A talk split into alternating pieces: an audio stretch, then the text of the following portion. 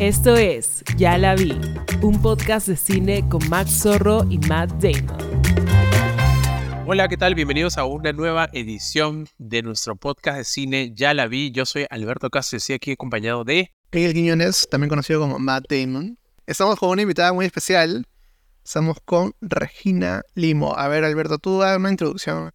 Regina Lima es una figura controversial en las redes sociales, ¿no? Es una persona que se pelea con mucha gente en Twitter y mucha gente se pelea con ella también. Es dramaturga, es escritora, ¿qué más eres? Influencer. no soy influencer, soy guionista. Y este, y nada, porque aprecio mucho su, su cultura cinematográfica, sus opiniones y por eso quería traerla aquí para hablar de la película más controversial del cine, de la historia del cine. Nunca en la historia hemos visto una película como Salborn, ¿no? Bueno, primero, gracias por venir, este, Regina. Gracias por estar aquí. Gracias a ustedes por invitarme. Eh, y bueno, espero que tengamos una linda conversación sobre películas y pelearnos con alguien, pues que, que este podcast haga que. Que alguien se moleste. Que alguien se moleste. que nos excomulguen. Pero bueno, para la gente que nos escucha, Salborn es la nueva película de Emerald Fennell. Es la Barbie embarazada. con eso la sacan, con eso la sacan. Quien antes había dirigido y escrito la película Promising Young Woman, esta película que también había conseguido cierta atención en la temporada de premios, eh, que también este, había conseguido nominaciones y también había conseguido cierta polémica porque era una, un acercamiento a una historia de, de violación y venganza de una mujer interpretada por Carrie Mulligan. Es una película divertida, es una película... No sé si la vieron ustedes, ¿la vieron? Sí, a mí sí me gustó, a diferencia de esa que, bueno, ya vamos a hablar comparten también a la actriz, ¿no? Solo que en esta vez la actriz sale solo un guiño, creo que es más que nada como casi un cameo, porque tampoco es que aporte tanto a la historia, pero eh, no sé, ¿qué te pareció Regina? O sea, yo siento que ahorita los chivolos están fascinados en TikTok sobre todo con, con la película, está como super trendy, han vuelto una canción eh, de moda nuevamente. Bueno, la verdad es que sí provoca bailarla como la baila el protagonista. Con este, con este calor. Con este calor, sobre todo, Con este calor, al salir de la ducha, si dan ganas de bailar. Pero sí, o sea, yo creo que es para un público bien estadounidense, ¿no? no aunque ella es, ella es inglesa, pero creo que los ingleses tienen, no tienen tantos prejuicios como los estadounidenses en cuanto a las cuestiones que trata la película, me parece. Eh, que en todo caso funciona mejor con este público que, que es más, no sé cómo decirlo, entre inocente, de repente eh, conservador, que va por ahí, que se escandaliza con estas cosas, que saca libros del colegio solamente porque entran en una este, lista de WhatsApp, ¿no? Entonces me parece gente más impresionable y de repente puede funcionar la película. No sé si él lo ha filmado con esa intención, tampoco diría eso. Pero sí que, pues, este, si has visto un poquito más de cine, y tampoco quiero decir, ay, yo soy finéfila y, y, ponerme insoportable, pero creo que incluso habiendo pues visto lo básico, incluso habiendo visto dibujos animados, era como que te veías venir ciertas cosas en la película, ¿no? Y, y bueno, se han visto cosas peores en el cine europeo. Claro, Salborn es la historia. A ver, vamos a, para quienes no la hayan visto, que yo creo que en verdad mucha gente, si le están escuchando esto, me imagino que es porque ya la vieron. A, todo esto, ¿vamos a spoilear o no vamos a.? Eh, sí, spoileemos, creo que es, es como para, para, la gente que ya la vio, ¿no? Así que ese es, ese es el aviso en todo caso. Para que si no han visto la película, quizás vayan a verla y regresan. Este, porque vamos a hablar de spoilers, ¿no? Pero es la historia de este joven que estudia en este colegio de élite, ¿no? Un poco marginado, que no termina de encajar y que se obsesiona con este chico popular, ¿no? Y este quien se vuelve su amigo por cosas de la vida, ¿no? Y a quien lo invita a la mansión Salborn, por eso se llama la película Salborn, eh, una mansión en la que obviamente vive con su familia millonaria y en la cual él no necesariamente se siente en su lugar, ¿no? Y tiene que entender las dinámicas de poder, las dinámicas de... de que para eso las dinámicas de poder no solamente tienen que ver con el dinero, sino tienen que ver con la atracción física, ¿no? Es una mezcla de muchas cosas, además, la película, ¿no? Es un poco... El, se habla mucho del talentoso señor Ripley, que es también un poco una referencia de esto. Eh, yo pienso mucho en Pasolini también. Teorema. Para, en Teorema, claro, para, a la hora de, de, de, ver la película. Y es una película... De hecho, cuando yo leía de que les parecía súper polémica y, y, y súper controversial y todo, la verdad es bastante... Bastante liviana, ¿no?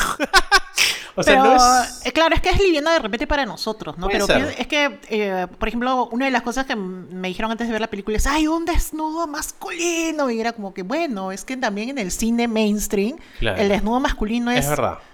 raro. Y, y mucho, mucho más en el cine dirigido a Hollywood, ¿no? No Claro. ves así nomás un desnudo frontal. En cambio, las tetas de una mujer, pues es algo que hasta por las puras lo, lo vas a ver, ¿no? Sí, y es, loco, y es loco porque, claro, es una película que ha funcionado muy bien en, en la generación Centennial. O sea, en una generación que es la siguiente a la nuestra, ¿no? Eh, es la generación que ve Euforia, es la generación que, que está en redes sociales. ¿Y por qué menciono específicamente esto de redes sociales? Porque la película se había estrenado dos meses antes en cines. Y es una película que no la he visto tampoco mal. La he visto como, como una película de este tipo, le diría, ¿no? Se estrenó en pocos cines, le fue normal el boom de la película ha surgido desde que se estrenó en Prime, ¿no? Y se volvió la película que todo el mundo estaba viendo en internet, ¿no? Y, y- al punto, como dijo este Miguel, que la canción de Sofía Ellis Bextor, que es la canción con la que cierra la película, revivió así como la canción de Kate, este, Running Up That Hill en Stranger Things. Es un poco ese fenómeno, ¿no? O lo que sucedió con Lady Gaga, que no sale la canción en, en Merlina, pero como hicieron un TikTok con la canción de Lady Gaga, también se volvió este, tendencia, ¿no? Entonces, es un poco lo que ha sucedido con esta canción de, de Sophie Ellis Bextor, ¿no? Y creo que también el... ¿Se, se podría llamar pinkwashing a, la- a lo que ha vendido la película? Es interesante que lo menciones porque yo creo que hay un poco de eso, de, de queerbaiting, ¿no? De como, exacto, como de... Es que es loco porque, claro, hablar de esa película es hablar de la película, como cinematográficamente, y hablar del marketing y de lo que ha generado en la gente, ¿no? Porque, claro, a mí sí me parece interesante este personaje. Para mí, lo mejor de la película es Barry Keoghan. O sea, me parece que él está Se extraordinario. Y te genera unos matices y te genera este personaje que está obsesionado con el poder y el dinero. Y esta obsesión se transforma en una especie de tensión sexual que al final el sexo es poder de muchas formas, ¿no? O sea, no lo veo como que quiera presentártelo como un personaje bisexual ni nada por el estilo, que podría serlo, pero eh, tiene más que ver con quiero ser él y eso me hace desearlo de alguna forma, ¿no? Y eso se traduce en esta cosa medio... Que es una cosa muy masculina también. Sí, sí. Que es una cosa medio vampiresca. Este plano a mí, que obviamente todo el mundo habla de la escena de la, de la tina y todo esto, es muy vampiresca, es muy de... Es más, hay, hay, hay, hay cosas que a mí simbólicamente me parecen interesantes, ¿no? Como que la chica con la que tiene sexo está con la menstruación y por eso se ensucia la cara, como que él decida lamer el, este, el- el semen del personaje eh, principal en, en el esto. O sea, hay un rollo medio de fluidos y de, y de succionar como la, la vida de otras personas a través de estos fluidos, ¿no? Tiene varias capas de, de- de simbolismo ahí. Pues, Y eso sí me parece medianamente interesante, ¿no? Siento que igual la mayoría de sus simbolismos están un poco eh, demasiado marcados, ¿no? El laberinto y que él sea, ¿cómo se llama ese personaje? El fauno. El, claro, el fauno que busca ese otro, o sea, hay como un rollo que me da mucha risa, ojo, también, porque claro, la gente lo interpreta lo- los chivolos, he visto muchos TikToks que dicen como que él está con alas como un ángel y el otro está con unos cachos de diablo, cuando en realidad no, pues es como el, el- el fauno que va al, al laberinto a, Claro, porque la, la fiesta era de temática sueño de una noche de verano. Sueño de una noche de verano. Eso, a eso Claro, sí. que no son que son personajes este, de la de la mitología anglosajona más que cristiana, que no tiene la misma moralidad cristiana. Un montón de simbolismo con los animales también, Un montón de simbolismo con los animales El también. chancho dando vueltas, la mirada del, del chancho, el toro, ¿no? Los este Los colores también. Hay, hay un rollo ahí como súper fuerte que trata para mí de cubrir deficiencias narrativas. O sea, yo no siento que la película sea tan sólida dentro de lo que te quiere plantear. ¿no? Hay un prólogo súper largo en la universidad antes de que vayamos a Salborn, donde en realidad suceden los hechos principales de la película. ¿no? Te trata de esconder un giro final que en realidad es un giro bastante evidente desde mucho antes, ¿no? Sí, yo creo que ese, eh, eh, de repente ese afán de, de ser tan novedoso, de sorprender al público, termina siendo un poco pueril, porque todos al ver al personaje desde el principio, el personaje prácticamente te dice lo que va a hacer y te lo dice entre líneas y habría que ser muy despistado para no darse cuenta de lo que va a hacer. ¿no? Entonces eso de que te quieran sorprender, ah, él lo hizo, ya lo, ya lo veíamos venir. Y creo que la película no perdía nada si mostraban al personaje haciendo esas cosas, como lo hace, por ejemplo, el talentoso señor Ripley.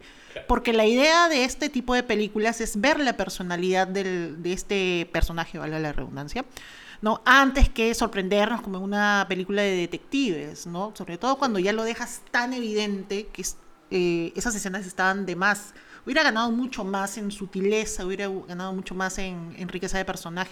Claro que Barry Keoghan lo hace muy bien, ¿no? También vamos al hecho de esta manipulación que mucha gente lo, lo encontraba similar a Cruel Intentions, ¿no? Que también es, digamos, eh, la manipulación sexual, ¿no? Eh, cómo el personaje va desarrollándose y va, digamos, eh, succionando a cada personaje, ¿no? Desde el el hijo hasta la madre.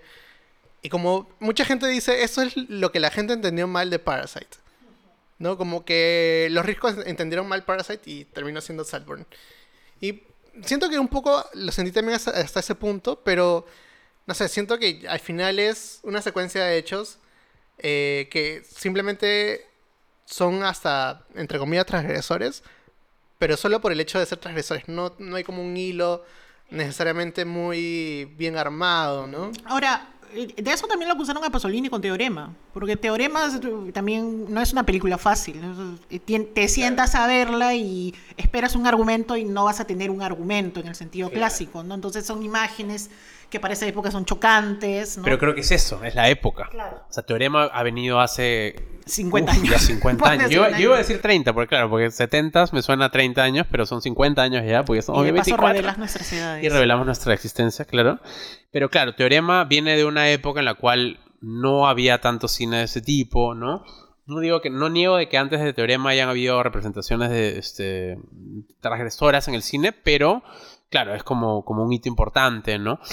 Eh, siento yo que, claro, esta película viene a, deslumbrar o, confundir o sorprender a mucha gente que quizás, como tú dices, no ha visto mucho cine europeo o no ha visto mucho cine de los años 70, de los años 80, ¿no? Que no está mala. O sea, a mí tampoco me molesta de que sea una copia o que trate de ser un remix de muchas cosas, porque al final hay muchas películas que son eso. Finalmente creo que tú puedes trabajar con los mismos argumentos siempre. Y de hecho la película trabaja con tropos, porque el tropo de la revista o del, intrigante que se mete en la familia rica viene desde la misma literatura inglesa. Y eso lo dicen en la película. O sea, esa alusión al, a las novelas de Evelyn Bow, eh, incluso la madre dice, ay, sí, se basa en, o el hijo dice, ay, se basa en nuestra familia. O sea, es cierto, ¿no? todas esas novelas hablan de los intrigantes, de los arribistas, Balzac, Evelyn todos hablan de, eso en la tradición europea. Entonces, se puede hacer lo mismo, creo yo, ¿no? Eh, sin preocuparte tanto de estos giros, estos este, plot twists maravillosos que en realidad no lo son tanto. Y que creo que el,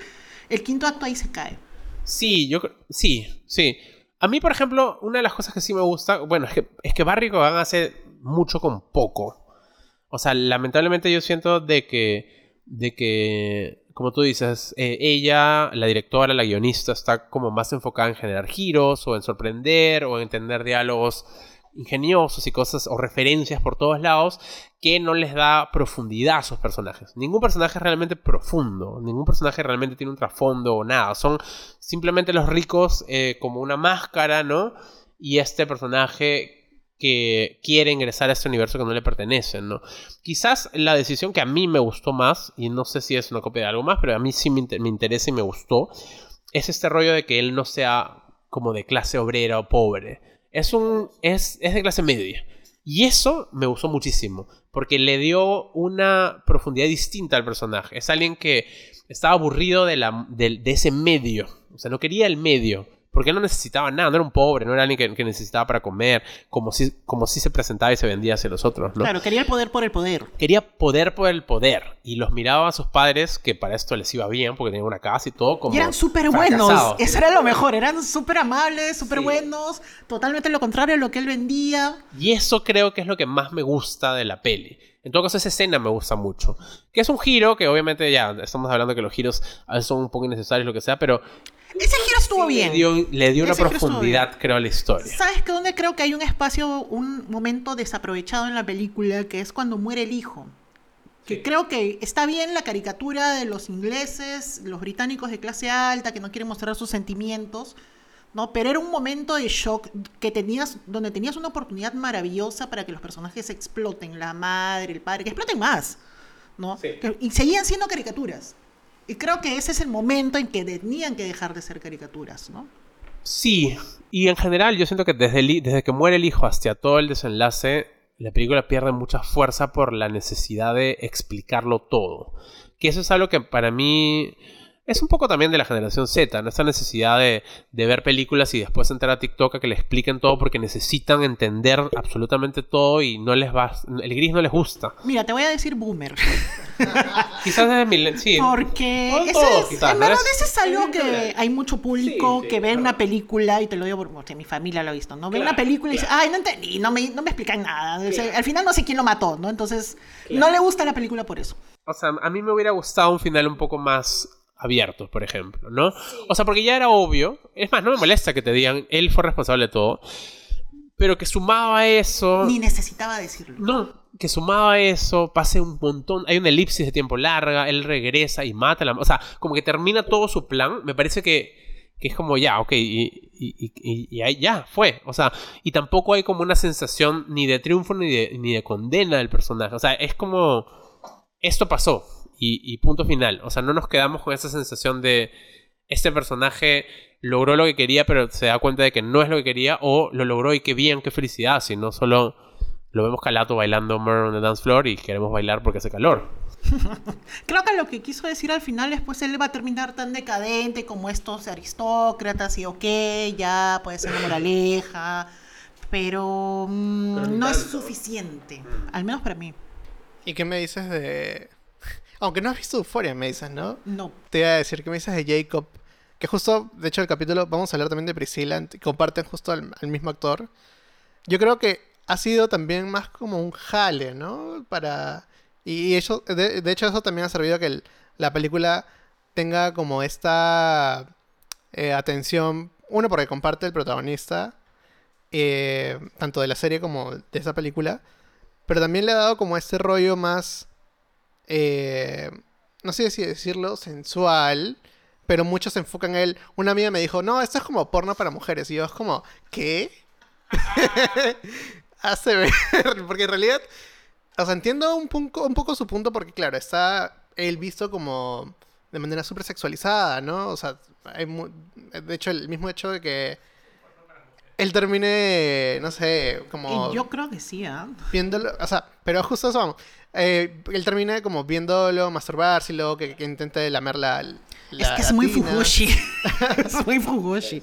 O sea, si tú, hablando de TikTok, en, TikTok en TikTok descubres muchas cosas, ¿no? Y una de esas cosas que tú descubres como boomer, como, como señores mayores que somos, este, es la afición de las mujeres jóvenes por los boy love, el drama de hombres que se enamoran, que no empieza con Heartstopper, eh, empieza con estos este, mangas, mangas y manguas, y no me acuerdo el nombre del otro, la otra tendencia, que son estos cómics, los japoneses, los coreanos, los chinos, y qué bestia, las chivolas cómo consumen este, este tipo de historias de hombres que se dan pero duro, duros. Claro, o, o el yaoi, ¿no? Que, claro. que ya la gente empieza a hacer fanfictions de películas que ya existen, o personajes, no sé, de Harry Potter, de Marvel, y y empiezan a hacer como estos romances imposibles.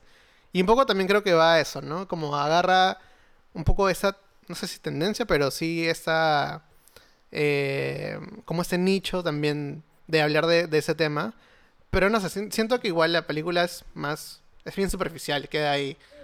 No, no llega a Podría haber explorado mucho más. Es el 50 sombras de Grey para la generación TikTok, pues, ¿no?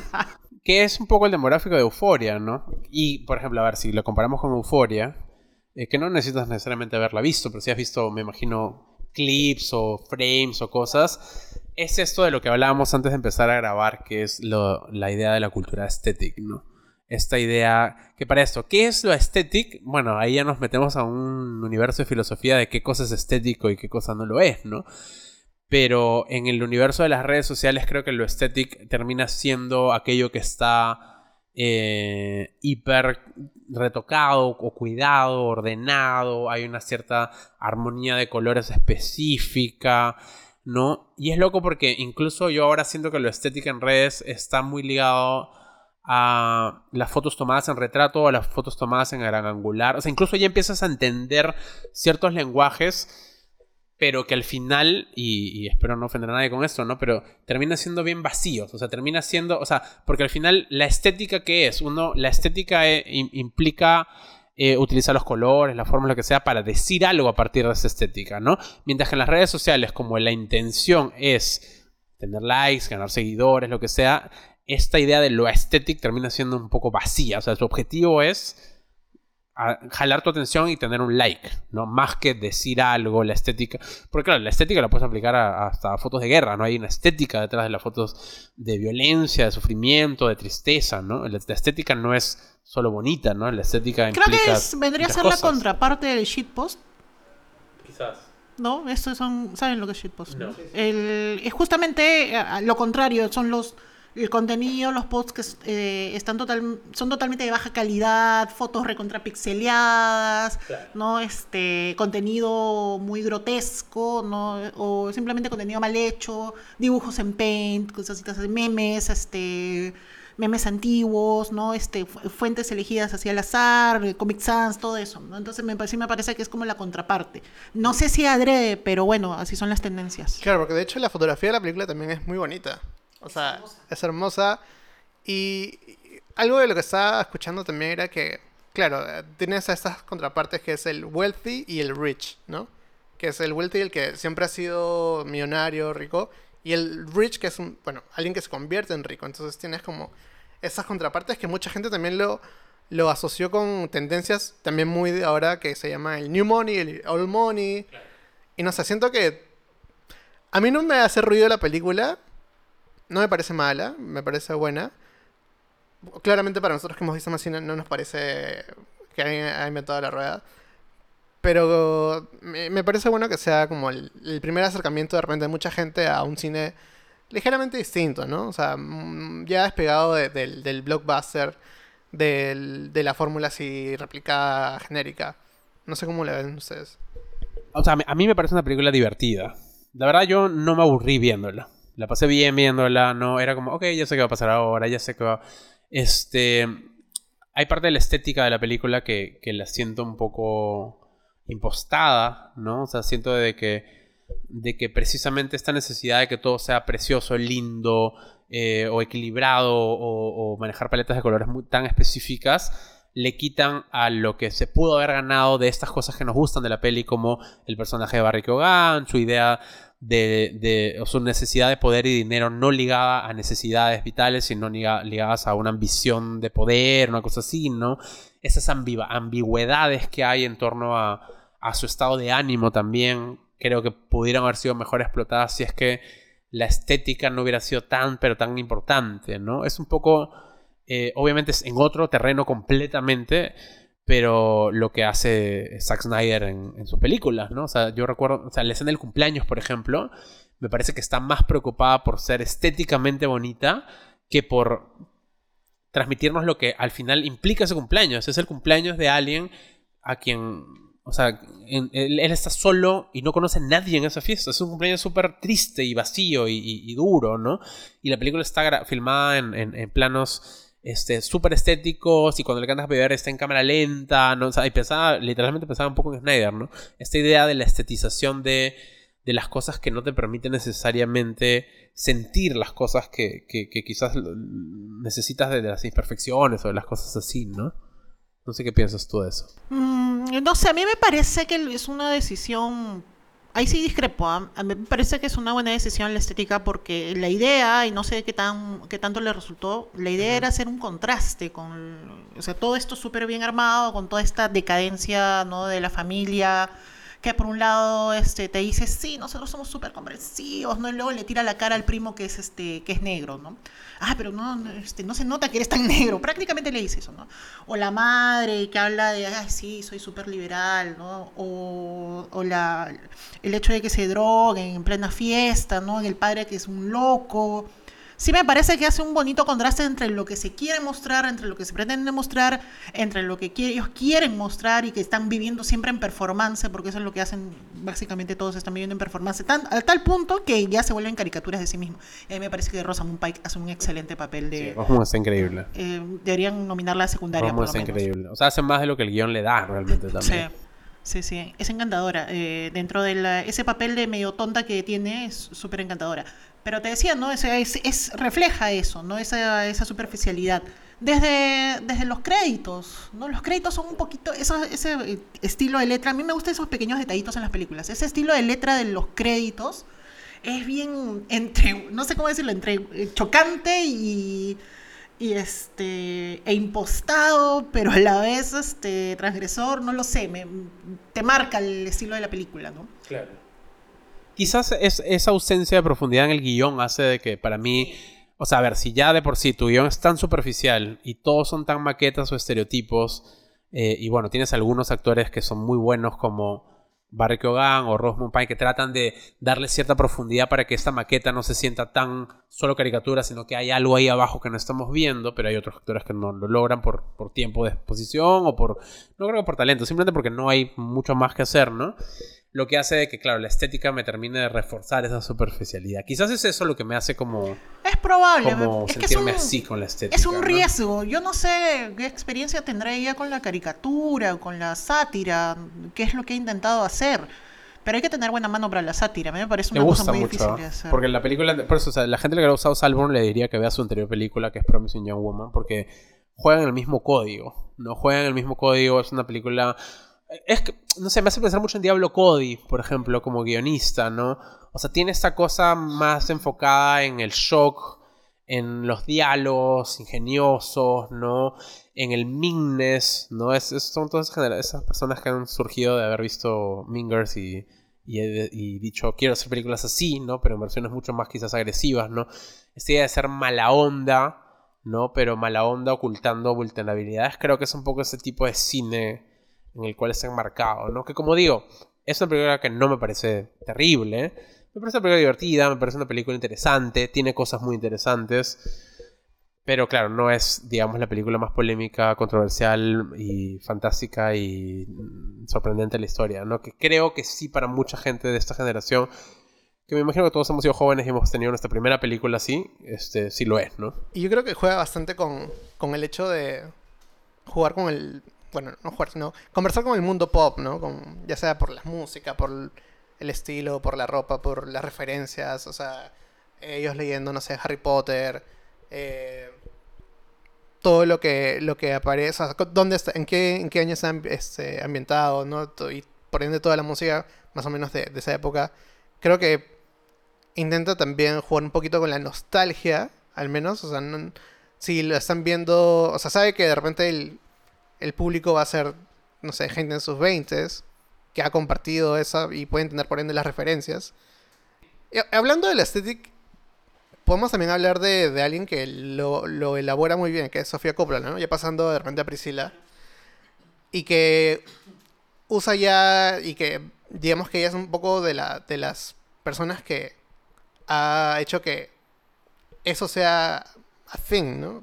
Digamos que ha vuelto ese estilo visual, un trademark, y que por ende Priscila creo que una historia así encajaba muy bien, y que a mí personalmente me gustó, que siento que también usa eso a su favor, pero que me gustó cómo está contada la historia, sobre todo que Elvis es una, un icono para Estados Unidos, cómo le han dado esa vuelta, cómo ahora eh, podemos ver otra cara, porque siempre lo toman como, no sé, el artista como que tenía a todas las chicas a su... O sea, justo viniendo de una película biopic, que era todo lo contrario, ¿no? Eh, Priscila, pues es una película muy de esta época, ¿no? Estamos en la época de tirarnos a todos los ídolos, ¿no? que se han construido, sobre todo cuando son hombres con poder, como Elvis, ¿no? Este, algo que leí sobre la película es que no, no, le habían querido dar los derechos para usar las canciones de Elvis. Y creo que no pierde la película, porque finalmente... gana más bien, Gana, claro, porque sí, yo sé, todo el mundo está molesto, sí, porque tratan a Elvis, pero la película tranquilamente funciona incluso para alguien que no sabe quién es Elvis Presley, que lo dudo, pero bueno, si, ni siquiera sabes quién es, puedes entender que es la historia de una chica arrancada de su casa, no este prisionera en, en, una en una mansión con un hombre con poder y fama que la trata como un juguetito funciona y se entiende perfectamente. No necesitas saber mucho el contexto tampoco. O sea, y a mí, o sea, a mí Priscila me gusta mucho, ¿no? Sí sé que, sí he leído y sé que eh, también hay niveles distintos de gente que le ha gustado, pero que tampoco es que le fascine, ¿no?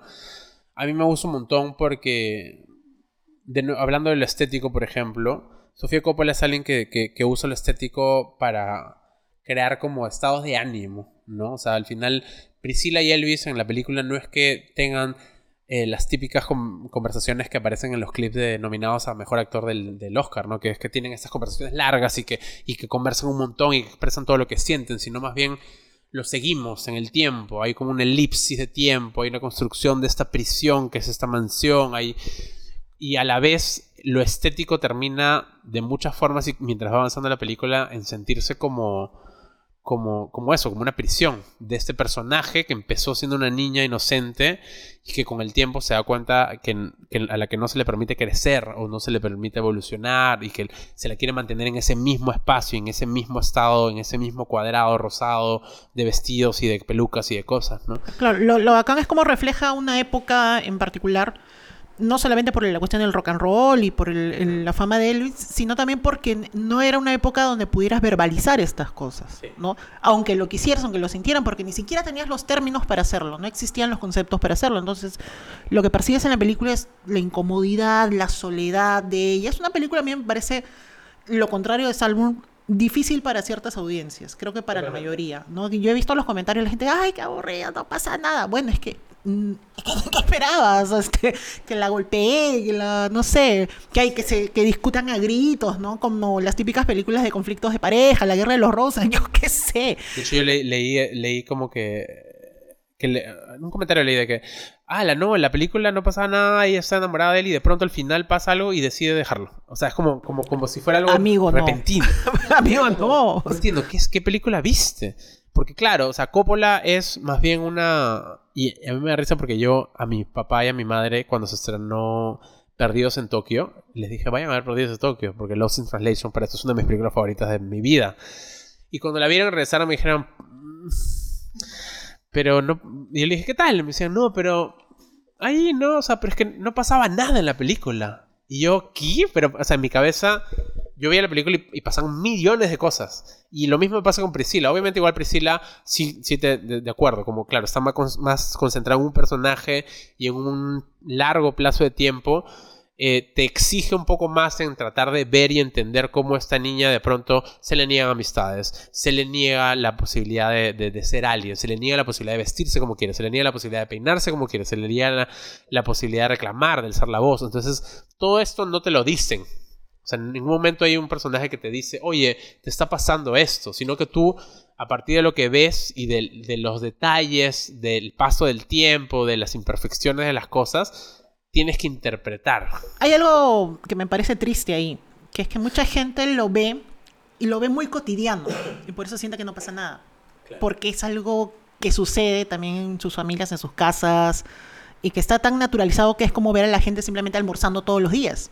Y Sofía nos quiere echar eso a la cara. Totalmente. Yo también siento que me pasa mucho que siento que el streaming nos ha cambiado, al menos a las siguientes generaciones, las nuevas, la forma de ver películas. Esta, esta posibilidad de estar frente, que igual pasa en el cine, pero digamos, es exacerbada en el streaming, de estar en una pantalla y ver una película y ver a dos personajes hablando y poder estar en tu celular y, quizás solo necesitas escuchar lo que están diciendo esos personajes para entender todo, nos ha quitado un poco del, del poder de esta otro tipo de película que sí te exige ver todo. Tú tienes que estar viendo y ver cómo el personaje se mueve y, de pronto ver esta escena que te genera un déjà vu. O sea, a mí, por ejemplo, me pasa mucho. Eh, está este, el personaje de Priscilla cuando Elvis se va por primera vez y esa salida del bus sucede varias veces y está encuadrada de la misma forma en todas las veces en las que se la muestra en la misma situación. Y mientras pasa el tiempo y mientras crece el tiempo, ella empieza a quedarse cada vez más sola, hasta que de pronto está ella y están sus empleados. Entonces, esa sola cosa de que tú visualmente sientas este déjà vu visual de haber visto cosas antes ya te marca una lectura adicional de lo que está sucediendo. Y creo yo que, como digo, por las plataformas, por el ver películas en el celular y eso, se ha perdido un poco de eso en el cine más como el consumo de cine más contemporáneo, ¿no? Es una constante, ¿no? También el cine de Sofía. Siento que es su, su, su tipo de... O sea, es su forma de narrar las películas y creo que el espectador no está tan acostumbrado, ¿no? O sea, Somewhere también es eh, observar más que nada en un lapso de tiempo con muchos este, saltos eh, cómo se va desarrollando el personaje sin ponértelo en la cara, ¿no? Cosa que claramente en películas como Salburn la gente sí reconoce el inicio, eh, nudo y desenlace. En cambio, las películas están formuladas muy distintas, ¿no? Ya sea eh, Manetonieta, Somewhere, eh, La Virgen Suicidas siento que está vista de manera muy distinta, sobre todo porque también, como tú decías, la gente ha normalizado muchas cosas y sobre todo ella tratando y, retratando a mujeres, mucha gente eh, no lo ve igual, ¿no? O sea, siempre de repente fue con la idea de ver eh, la acompañante de una estrella, cuando en realidad no, estamos hablando de ella, ¿no? De repente quiere ver pues el maltrato en su, en su expresión más este ¿cómo decirlo?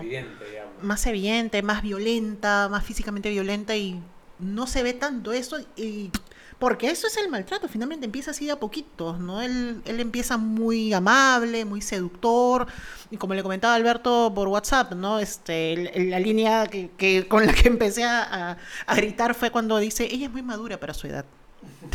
como que brother, brother, pedófilo detected. Claro. No, además toda esa parte que a mí me encanta, que es, creo que la, tercera parte de la película, donde ya todo se empieza a, desmoronar y, sobre todo sucede en la habitación en Las Vegas, donde todo está rojo, como un infierno, ¿no? Y ella está como asfixiada prácticamente. Me parece muy, muy, este, una, o sea, muy fuerte y además creo que ya la gente no lo, no lo capta, pero ese es el, el, digamos, como el momento ya más como climático de la película, claro. A mí lo, que me gusta de la película es que está eh, contada todo desde la perspectiva de ella, finalmente. No es eh, porque la gente dice, ay, pero no hemos visto, la hemos escuchado a Elvis. Ni, siquiera necesitamos verla a Elvis en el escenario. Puedes ver la película de Baz Luhrmann. La, odio. Odio a Baz Luhrmann. Perdón, tengo que decirlo ahorita. Me parece demasiado guachafo. Es un poco guachafo. A mí me parece interesante el director, pero ya. En fin. Este, pero, por ejemplo es todo lo contrario, ¿no? Este, Priscila, porque está contado desde la perspectiva de ella como personaje. Y yo siento que ella es como esta princesita de los cuentos que está encerrada en su castillo. No necesitas ver la fama de Elvis. Podría ser un presidente, podría ser este, un empresario. Ella siempre va a estar ahí adentro. Y creo que esa sensación también de claustrofobia es la que te intenta, se intenta transmitir al público. Ella no sale.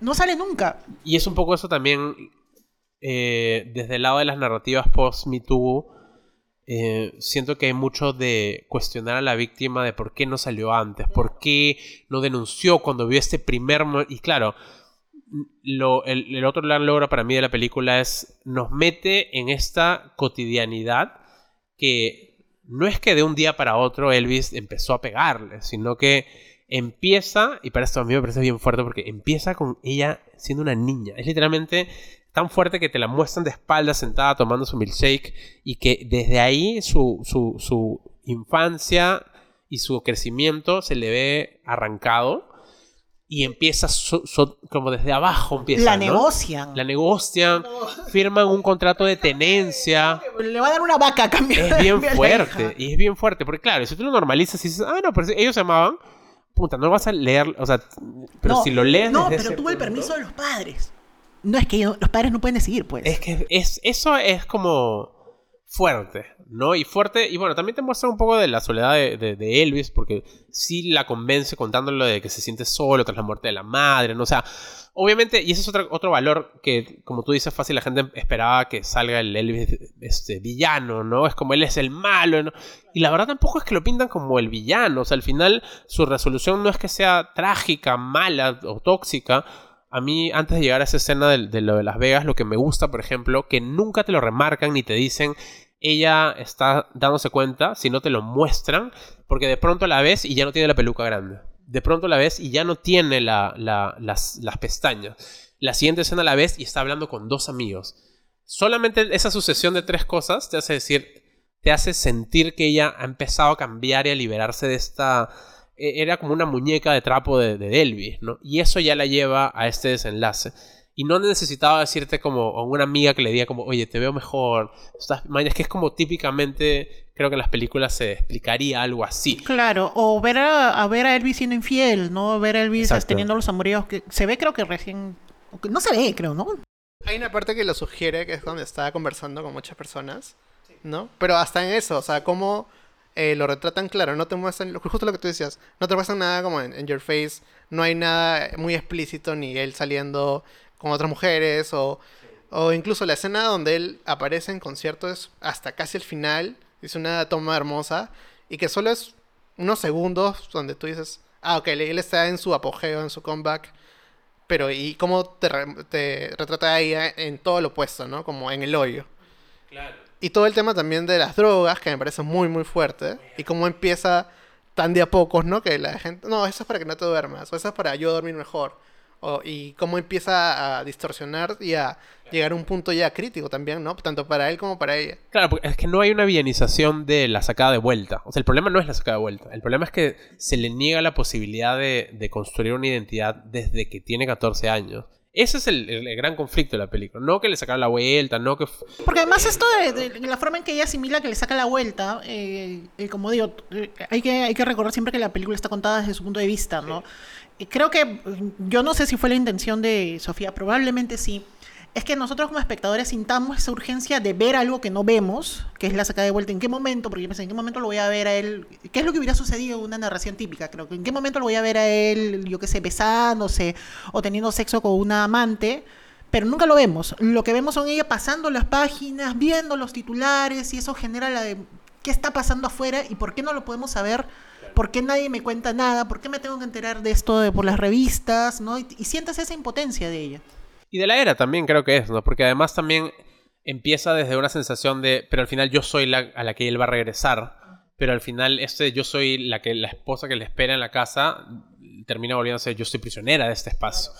¿no? O, o tienes muchos paralelos, como mencionaba, hay varios paralelos como la primera vez que él le dice que se vaya, él le ruega, ella le ruega de que no lo vote, y versus una vez posterior que le dice, ándate, y él dice, bueno, me voy, y se va, y más bien es él quien le, le pide que no se vaya. Entonces, sí hay como, sutilezas, creo que es una película, como dicen, un poco más eh, difícil de ver, no es tan in your face, no es tan explicativa. explica- eh, a mí Sofía Coppola me gusta, es una cineasta que me gusta muchísimo. Y es una cineasta también bien estética, pues, ¿no? Es una cine- cineasta que, cuida mucho los vestuarios, el peinado, la luz, el color. Pero para mí lo hace desde una intención de, expresarnos algo, un sentimiento, una emoción, un estado de ánimo, una ansiedad, ¿no? Y eso es lo que me gusta de ella. Pero no es una película eh, en la que vas a encontrar el morbo del chisme. Claro, para eso anda a ver este. a leer los periódicos, ¿no? Entra a BuzzFeed.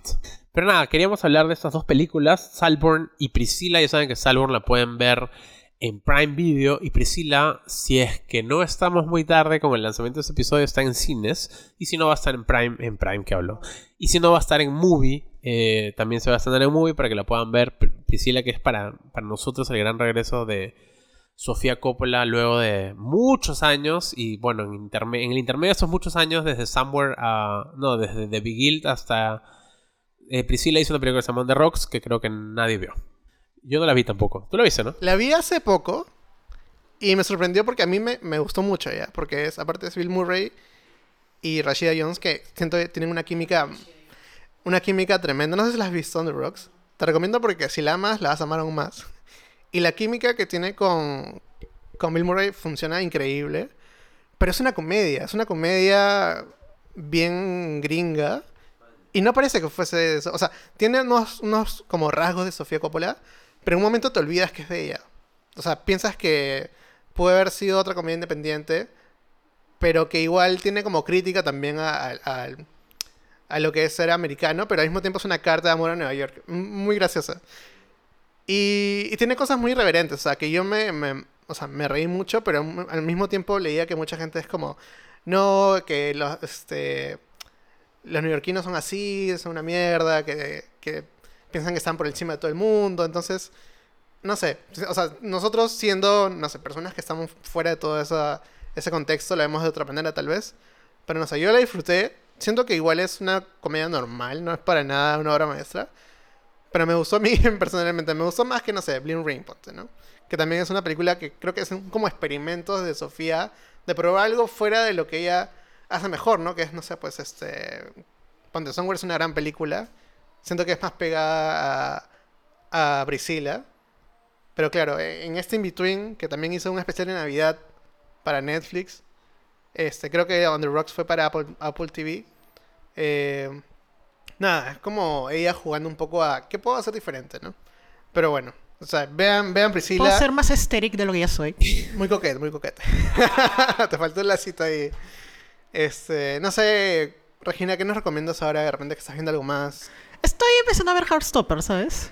Sí, me terminé todos los cómics, los cuatro que han salido, va a salir el quinto. Me ha gustado mucho, me parece bonito en el sentido de una forma diferente de, ver pues, las relaciones este, no heterosexuales entre chivolos, aunque me parece un poquito idealizado, pero no está mal tampoco. Creo que, o sea, muchas, muchos años, muchos siglos hemos idealizado el amor heterosexual, porque no, ¿por qué no idealizar el amor no heterosexual, digamos, ¿no? Así que también tiene una ternura, eh, que yo soy bastante cínica, pero a mí me, esa ternura me, me, capturó, ¿no? Me, me, capturó muchísimo. La serie recién la estoy empezando a ver. Me parece que funciona. Sí la recomendaría si quieres este salirte un poquito ¿no? del, del cinismo actual, ¿no? Y este y decir, oh. Sí, es súper tierno y todos se tan inocentes. Pero al mismo tiempo mucha gente, no sé por qué me ha dicho como que, pero no pasa nada más entre ellos, ya deberían estar ahí. Como, claro, tirando. Y como, no, creo que no va por ese lado. claro, eso es lo, lo, contrario. Eso es lo contrario. ¿no? Qué loco, porque los dos son ficciones inglesas. Pero nada, gracias este, Regina por venir. A ustedes. Este, y conversar de cine con nosotros. ¿Dónde te pueden encontrar si quieren seguirte? Ah, en mi Instagram, arroba soy Regina Limo o en mi Instagram de la escuela de escritura que tengo, que se llama arroba metecuento, donde dicto talleres de escritura, de escritura narrativa, este, talleres de redacción. Y bueno, si alguien necesita un guion o algo por el estilo, también me puede llamar. Por favor, aquí están todos los contactos para que puedan contactarse con Regina Limo. Y eso ha sido todo por hoy. Este, gracias por escucharnos. Volvemos con más, con más películas. Cuando veamos más películas, se vienen también muchos comentarios de las películas del Oscar porque ya estamos en plena temporada de premios. Así que nada, eso y adiós. Muchas gracias Regina y adiós. Esto fue Ya la vi. Adiós. Esto fue Ya la vi, un podcast de cine con Max Zorro y Matt Damon.